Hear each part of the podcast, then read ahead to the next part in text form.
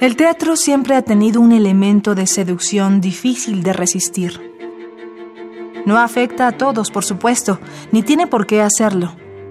Pero aquellos que se han visto envueltos entre telones y luminarias, que han transitado sus piernas y sus desahogos, están de acuerdo en el encanto inmediato que transmite el escenario.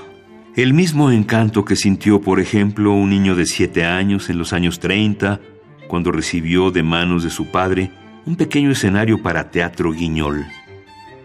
Ese encanto que lo llevó a jugar tanto con él que lo hizo reprobar en la escuela. Un encanto que rasgó algo en su interior cuando en castigo el teatrino le fue arrebatado. Es el mismo virus creativo alojado en algún lugar arriba del estómago el que lo llevó a encontrar alivio en un grupo teatral de secundaria, en papeles pequeños de la época de oro del cine nacional, el que lo llevó a prepararse formalmente en una carrera que, desde siempre, lleva la advertencia de las dificultades económicas. Los empeños de una casa, de Sor Juana Inés de la Cruz, 2008. Dirección, José Solé que de don Calderón dicen los empeños de un acaso, nos los mandan por si acaso a Sor Juana no le entienden. No, señores, no se apuren. Estos versos conocemos, que decirlos bien sabemos. Y por siempre nos perduren. Don Rodrigo, digno padre, que a su hija tanto esmera. Muy bien que se case, espera del galán que a él le cuadra. Atento y cortés Hernando, de don Rodrigo es servidor, pues también vela por Leonor, que con huir anda pensando. Mas va tan ingenua Leonor por engaño secuestrada a la espléndida morada donde peligra su honor.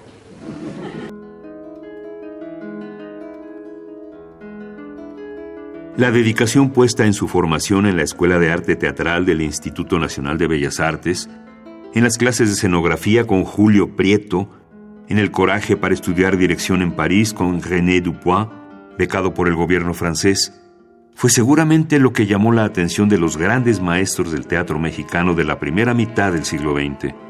Fue un actor integrante de la Compañía de Teatro Universitario de la UNAM antes de hacer su debut como director escénico a principios de los años 50 con La Antígona de Jean Anouilh. Al ganar mejor dirección teatral con este montaje, era evidente que sería considerado para el proyecto del Instituto Mexicano del Seguro Social cuando inició la construcción de una variedad de teatros que aún forman parte de la historia cultural de la Ciudad de México. El suyo aparecería entre otros nombres como los de Javier Villaurrutia, Fernando Wagner, Salvador Novo, Sequizano, Julio Bracho e Ignacio Retes. En un momento en el que el Teatro Nacional vivía un impulso que lo llevaba a las masas, rodeado de cierto glamour artístico, la pasión por el arte fue su principal herramienta de crecimiento.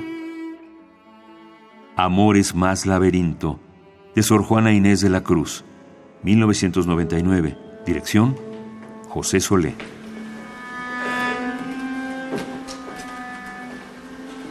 Esta del horror caverna oscura, mi venganza insaciable hallar procura, modo con que templar el dolor fiero del tormento mayor el más severo linaje de pesar y alevosía que pudo fabricar la tiranía. Ya vuestra majestad tiene en Teseo satisfecho el desastre de Androqueo, puesto que al Minotauro ya entregado pasto suyo, su fin de alcanzar, donde pagado habrá su adversa suerte, réditos de una vida con su muerte. Aunque es verdad que es príncipe de Atenas, Joven y talentoso, su ímpetu lo llevó a criticar duramente el modo en el que se estaba haciendo el teatro en su momento, principalmente el teatro griego. Cuando Solé sufrió una profunda decepción por no poder dirigir un montaje de Romeo y Julieta al que ya había dedicado buena parte de su tiempo, Benito Coquet, principal gestor del proyecto de teatros del Seguro Social, lo propuso para otro montaje. Al director se le entregó un reto difícil, Las Troyanas de Eurípides.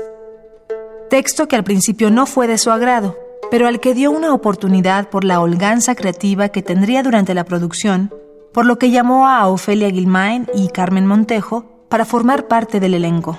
El éxito de la obra causó que a Solé se le encargaran todos los montajes de teatro griego del momento. El arrogante español o Caballero de Milagro, de Félix Lope de Vega, Compañía Nacional de Teatro 2014, versión y dirección de José Solé.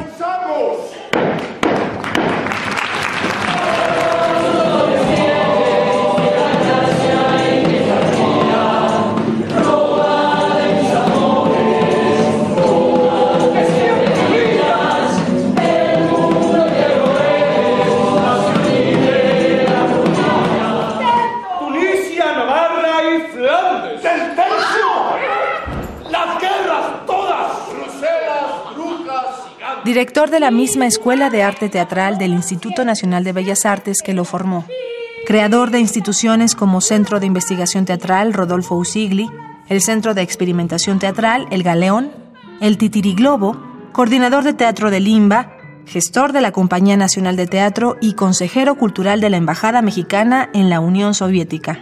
Imaginemos qué clase de poder seductor puede tener el arte sobre un espíritu dispuesto para conseguir los méritos enumerados a partir de un pequeño escenario guiñol de juguete a la edad de siete años. José Solé, Premio Nacional de Ciencias y Artes 2008, Premio de Dirección Teatral 2009. Falleció en la Ciudad de México el pasado 15 de febrero de 2017. Tenía 87 años y un encanto por la escena tan fuerte que se materializó en proyectos aún vigentes, perpetuados por espíritus de la misma materia, con la misma pasión. Autores que el tiempo no borra.